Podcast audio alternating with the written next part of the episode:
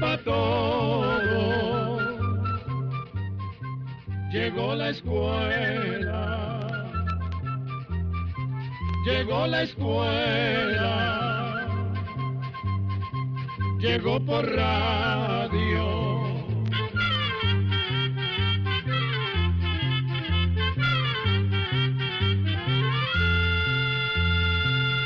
Oigamos la respuesta. Es el programa que les trae a ustedes el Instituto Centroamericano de Extensión de la Cultura, ICQ. ¿Qué tal amigos? Es un gusto darles la bienvenida a otro espacio más de Oigamos la Respuesta. Iniciamos este nuevo espacio con una pregunta de el señor Arturo Castro Frencel, quien nos envía un correo electrónico desde Jinotega, Nicaragua, en el cual nos dice lo siguiente. Tengo como cerca protectora una planta conocida como Pereschia grandifolia. Sus espinas son sumamente ponzoñosas. Se introducen con facilidad en la piel y se quiebran dentro, siendo difícil extraer el pedazo. Es interesante su toxicidad ya que un pinchazo con estas espinas puede pasar doliendo semanas o meses enteros. Así que me gustaría saber a qué se debe esta toxicidad, si son bacterias o elementos químicos. Pues no conozco ningún otro cactus que sea tan ponzoñoso como este. En todo caso, es una excelente cerca natural. Escuchemos la respuesta. En general, todas las espinas tienen sustancias químicas que producen irritación y a veces a través de la herida pueden entrar microbios como, por ejemplo, bacterias que producen una infección. Ahora bien, hay que tener en cuenta que el dolor que produce una espina grande siempre va a ser mayor que el que causan las espinas pequeñas, porque éstas, las espinas pequeñas, producen heridas superficiales, mientras que las espinas grandes causan heridas más profundas y por esto duelen más. Siempre que un cuerpo extraño se mete dentro de la piel, se produce inflamación y después se forma un tejido duro alrededor de la herida que puede causar dolor o incomodidad durante algún tiempo. En caso de meterse una espina es mejor sacarla. Algo que se debe tener en cuenta es que antes de sacar una espina, siempre hay que lavarse muy bien las manos con agua y jabón. Se puede usar una aguja y unas pinzas para sacarla, pero es necesario desinfectarlas para evitar una infección. Las pinzas se pueden limpiar con alcohol y la punta de la aguja se puede pasar por una llama. También hay que limpiar bien la piel que rodea la astilla usando alcohol. Con la aguja trate de exponer el extremo de la espina y después intente jalarla con las pinzas. Se debe sacar en la misma dirección en que se metió la espina. Si la espina se rompe, abra la piel con cuidado utilizando la aguja esterilizada. Rompa la piel a lo largo de la astilla para poder quitarla. Después de sacarla, debe lavarse muy bien la piel con agua y jabón. Y para evitar que se haga una infección, es conveniente usar una pomada con antibiótico que se puede comprar en las farmacias. Si piensa que la heridita se le puede ensuciar, tápela con una curita. De lo contrario, puede dejarla descubierta.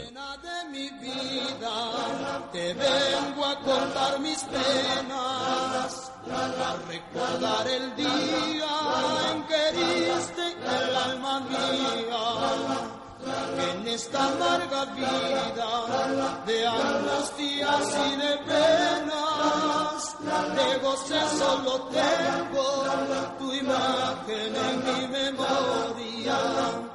Aquí empieza la historia, allá en las playas del Coco, un día de verano reinaba entusiasmo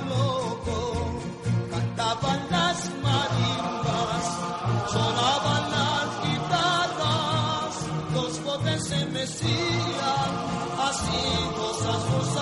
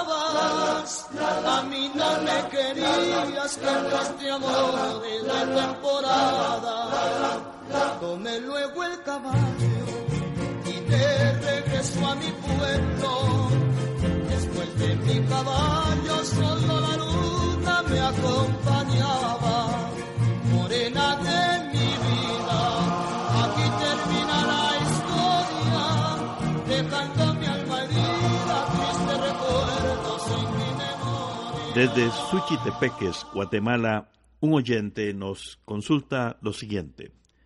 Quiero que me digan si es cierto que la culebra cantil coral desaparece con solo caminar cerca. Aquí también dicen que pica con la cola y que todo esto se debe a que tiene electricidad en su cuerpo. Quiero saber si es cierto lo que dicen sobre esta culebra. Oigamos la respuesta.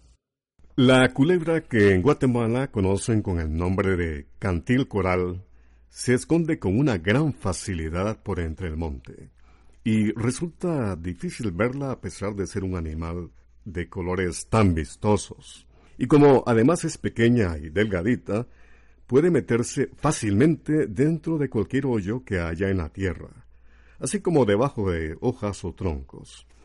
Debido a la gran facilidad que tiene para esconderse y al poco tiempo que necesita para hacerlo, muchas veces parece que la culebra ha desaparecido como por encanto con solo caminar cerca de ella. Pero no es porque tenga carga de electricidad dentro de su cuerpo que se siente la vibración de los pasos en el suelo. La serpiente coral, así como otra que se conoce con el nombre de cascabel muda, puede dar la impresión de que pica o muerde con la cola. En el caso de la coral, esto se debe a que la cola que tiene es bastante dura y algo aguzada, y a veces trata como de atacar con ella, sobre todo si se tiene agarrada por el cuello. Y en cuanto a la cascabel muda, lo que ocurre es que en el extremo de la cola tiene como una uña o una especie de pico. Sin embargo, ninguna de estas dos culebras puede picar ni inyectar veneno con la cola. Únicamente pueden hacerlo por medio de sus colmillos. Y nos llega otra pregunta a nuestro programa. Oigamos la respuesta del señor Rommel Araya, quien nos ha llamado por teléfono desde San José, Costa Rica, para preguntarnos lo siguiente.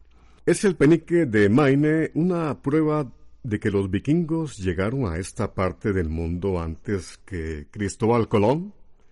Oigamos la respuesta. El llamado penique de Maine es una moneda que fue encontrada en el estado de Maine, Estados Unidos. Se cree que esta moneda fue acuñada entre los años 1065 y 1080. Perteneció al reinado de Olaf III de Noruega, que fue un rey vikingo. El Museo Estatal de Maine y el Instituto Smithsoniano, que es un museo donde hay objetos muy antiguos, dicen que esta moneda es auténtica. Lo que no está claro es cómo llegó al lugar donde se encontró. Hay quienes opinan que este hallazgo es prueba de que los vikingos llegaron a estas tierras mucho antes de que llegaran los colonizadores europeos. Pero otros dicen que de haber llegado un grupo de vikingos a Maine, se habrían encontrado otros objetos y hasta la fecha no se ha encontrado nada en ese lugar. Según el Museo Estatal de Maine, esta pequeña moneda de plata lo que puede indicar es que en la región norte de Estados Unidos hubo una red de intercambio de objetos muy extensa, porque esta moneda fue encontrada en un sitio donde en tiempos muy antiguos hubo una aldea indígena dedicada al comercio. Pero dudan que los vikingos hubieran entrado en contacto directo con los indígenas que habitaron este lugar.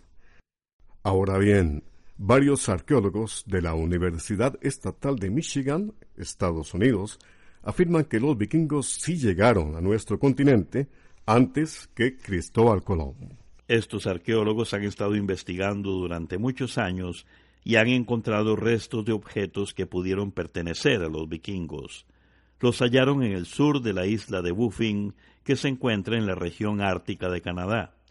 Uno de los objetos que más ha llamado su atención es un recipiente que posiblemente era usado para fundir armas y adornos, pues en su interior se encontraron unos trozos de vidrio y bronce. Ellos, los arqueólogos, creen que estos objetos pertenecían a los vikingos porque se sabe que los indígenas no sabían cómo trabajar los metales. Se calcula que fueron hechos hace unos 700 años, lo que probaría que los vikingos llegaron a nuestro continente antes que Cristóbal Colón. Pero respecto a la moneda encontrada en Maine, no hay pruebas para decir que fueron los vikingos los que la llevaron hasta ese lugar. Gracias por compartir con nosotros. Oigamos la respuesta. Un oyente nos escribe desde Heredia, Costa Rica, y consulta. Quisiera saber si la lombriz de tierra es perjudicial para las plantas que uno siembra en tarros, ya que he notado que las matas se van deteriorando cuando la lombriz se multiplica. Escuchemos la respuesta. Las lombrices de tierra, por lo general, resultan beneficiosas para las plantas, porque se alimentan de restos orgánicos que hay en la tierra y al digerirlos los transforman en sustancias que las plantas pueden aprovechar. Es decir, que los excrementos de las lombrices sirven de abono a las plantas. Además, las lombrices cavan túneles o galerías en el suelo, lo que sirve para airearlo, evitando que el suelo se apelmase. De manera que si en el tarro o maceta hay unas pocas lombrices, no tendrían por qué estar causándole daño a las plantas, a no ser que haya muchas, o que la tierra no contenga suficiente materia orgánica, porque entonces las lombrices podrían recurrir a las raíces tiernas de las plantas para alimentarse. Por otra parte, debe tomar en cuenta que las plantas que se siembran en tarros o macetas pueden deteriorarse cuando el tarro es muy pequeño porque no les permite desarrollarse. O bien cuando no tiene suficientes hoyos en el fondo como para que salga el exceso de agua, lo que podría causar que las raíces se pudran y que muera la planta.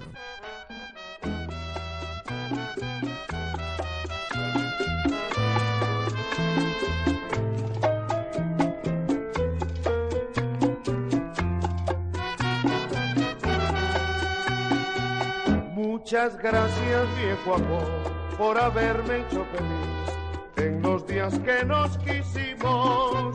Hoy que voy con tu querer, quisiera volverte a ver y de nuevo estar contigo. Cuánto diera, viejo amor, tenerte de nuevo en mí, aunque sea por un instante.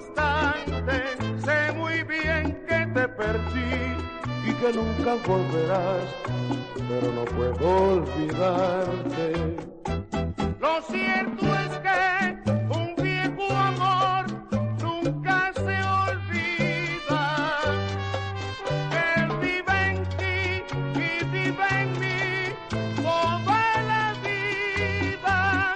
Cuando diera viejo amor tenerte de nuevo en mí, aunque sea por un instante Sé muy bien que te perdí y que nunca volverás, pero no puedo olvidarte.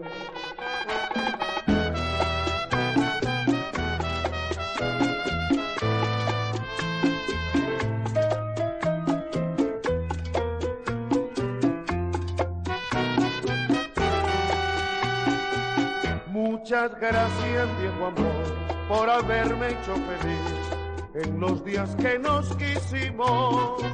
Hoy que evoco tu querer, quisiera volverte a ver y de nuevo estar contigo. Cuánto diera viejo amor tenerte de nuevo en mí, aunque sea por un instante. Sé muy bien que te perdí y que nunca volverás, pero no puedo olvidarte. Lo cierto es que un viejo amor nunca se olvida. Él vive en ti y vive en mí toda la vida. Cuando diera viejo amor tenerte de nuevo en mí aunque sea por un instante, sé muy bien que te perdí y que nunca volverás, pero no puedo olvidarte. Para nosotros es muy importante contar con su amable sintonía. Vamos a continuar con el espacio y una consulta que nos llega desde la República de El Salvador. Y dice así, ¿por qué será que hay personas que creen que la humanidad solamente tiene seis mil años de existir? ¿Por qué será que hay personas que creen que el planeta fue creado hace unos pocos miles de años, cuando realmente Dios lo creó hace tanto tiempo que ni lo podemos imaginar? ¿Podrían orientarme con este tema, por favor? Escuchemos la respuesta. Este tema que usted menciona ha generado muchas discusiones porque algunas personas, al leer la Biblia, llegan a la conclusión de que la Tierra existe desde hace unos seis mil años, mientras que los científicos nos hablan de millones de años. Refiriéndonos a este tema, le diremos que la Biblia, en realidad, no menciona que la Tierra exista desde hace seis mil años. Esta es una interpretación que hacen algunas personas al leer ciertos pasajes de la Biblia, calculando las generaciones que han pasado desde Noé hasta nuestros tiempos, lo que les da unos seis mil años. Sin embargo, esto no significa que el mundo tenga seis mil años de haber sido creado por Dios porque Noé no vivió al principio del mundo, sino que vivió muchísimo tiempo después. Imagínese usted que los científicos calculan que los primeros seres humanos que poblaron la Tierra vivieron hace unos 195 mil años. Esto quiere decir que entre ellos y el tiempo de Noé pasaron cientos de miles de años. Por otro lado, desde que Dios creó la tierra hasta que aparecieron en ella los primeros seres humanos, pasó muchísimo tiempo. Los científicos han calculado que la Tierra tiene alrededor de 4.500 millones de años de existir. Así que imagínese usted la enorme cantidad de años que pasaron desde que Dios la creó hasta que se puso en ella a los primeros seres humanos. Usted está escuchando, oigamos la respuesta. Gracias por su atención. Un oyente que nos escribe desde Cartago, Costa Rica, nos dice lo siguiente. Quisiera que me den información sobre el arte de cultivar árboles enanos. No sé cómo se llama. Estos arbolitos que venden a muy buen precio. Los he visto en algunas oficinas. ¿Cómo es que se llama ese cultivo? Oigamos la respuesta. La técnica de cultivar árboles enanos nació en China hace más de mil años. Se llama bonsai, que quiere decir árbol en maceta. El objetivo principal de esta técnica es representar un árbol tal y como lo vemos en la naturaleza, pero en miniatura. Se busca que el bonsai vaya adquiriendo, mediante podas y el alambrado de las ramas, la forma que llegan a tener los árboles viejos, que ha resistido por muchos años el embate de la naturaleza.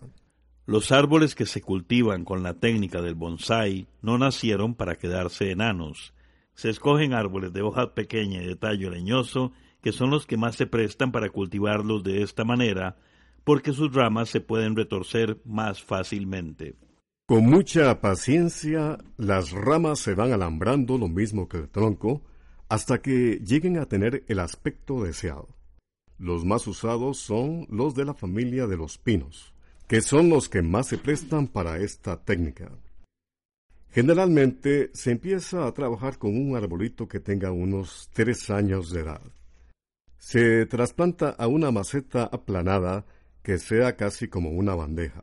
Esto es así porque al tener poca tierra disponible, el árbol no va a tener un crecimiento normal.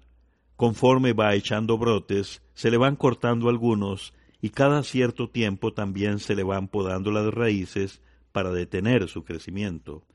Así, al cabo de algunos años, se va a tener un árbol enano que tiene la apariencia de un árbol adulto, con ramas retorcidas como las que provoca el viento en los árboles viejos que crecen en la naturaleza. La técnica del bonsai requiere de mucha paciencia y dedicación, y como se tarda tanto tiempo para lograr el efecto que se desea, se venden a muy buen precio. Imagínese usted que en China hay árboles que tienen cientos de años. Su cuidado ha ido pasando de generación en generación. En Asia, el arte de cultivar árboles bonsáis es tan apreciado que hasta existen museos donde la gente puede ir a contemplar la belleza que van adquiriendo con el tiempo estos árboles enanos cultivados en maceta.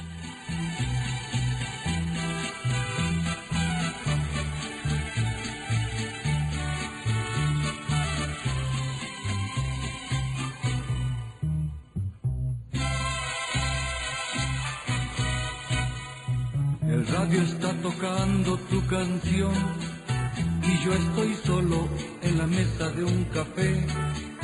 Por la ventana afuera estoy viendo llover, pensando en ti mi amor. En una servilleta dibujé, mientras la lluvia no ha dejado de caer, un rostro ajeno recordándome tu amor mi dulce amor de ayer. Dime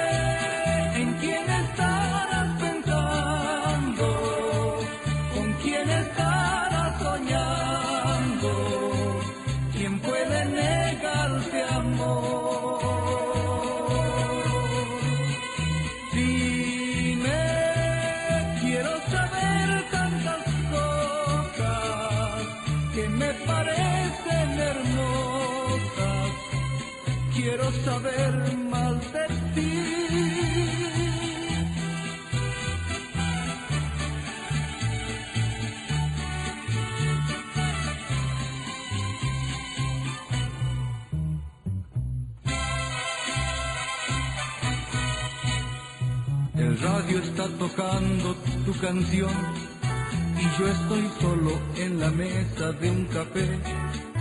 Por la ventana afuera estoy viendo llover, pensando en ti mi amor.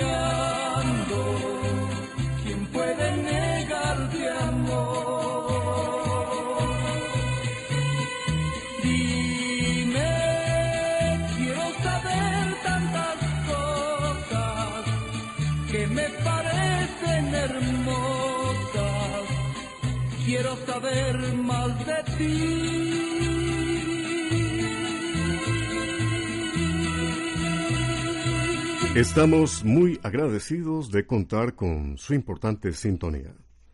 A este espacio, oigamos la respuesta. Y vamos a continuar con la consulta de una estimable oyente que nos llama por teléfono desde la provincia de Heredia en Costa Rica. ¿Por qué se duerme la mata de dormilona? ¿Por cuánto tiempo se duerme? Escuchemos la respuesta. ¿Quién no recuerde el asombro que nos causaba, siendo niños, ver cómo las hojas de la dormilona se cerraban apenas las tocábamos? Esta curiosa reacción de encoger las hojas es la forma que tiene esta planta de protegerse de sus posibles enemigos. Y no solo encoge las hojas, también inclina sus tallos, dando así la apariencia de una planta marchita. Con esto lo que consigue es que ningún animal sienta ganas de comérsela. La dormilona puede permanecer así de tres a cinco minutos. Al cabo de ese tiempo, recobra de nuevo su apariencia normal. Esta planta cierra las hojas para no perder humedad durante las horas del día en que hace más calor o cuando hace mucho viento. El nombre científico de la dormilona es Mimosa púdica. Esta planta es originaria de las zonas tropicales de América. Se conoce también con los nombres de zarza dormilona, sensitiva vergonzosa, mimosa púdica, dormidera y mírame y no me toques. Programa C Control 40. Todavía nos quedan algunos almanaques Escuela para Todos de este 2017 y acudimos a usted, sí, a usted que no ha comprado el libro almanaque Escuela para Todos para que lo compre o usted que ya lo compró, invite, háblele a aquellos que no lo han comprado para que lo compren.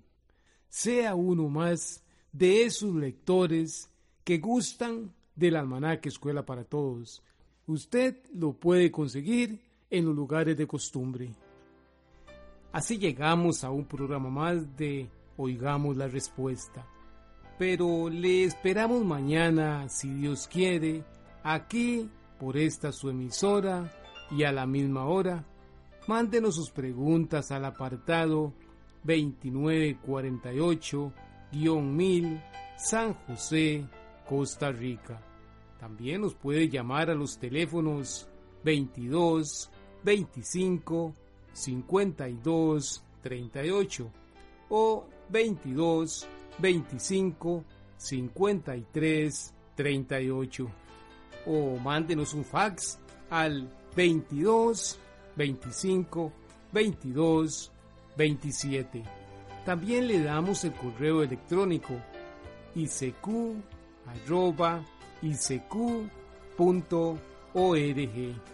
Celo de letreo icecu arroba icecu.org.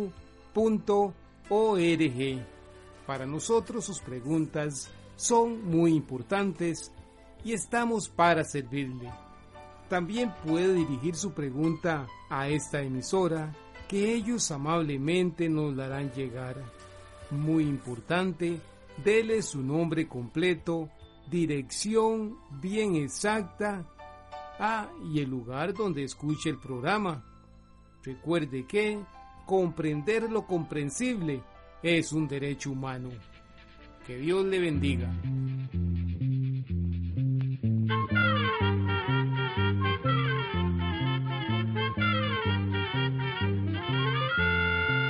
Llegó el momento de despedirnos. Se va a la escuela, va cantando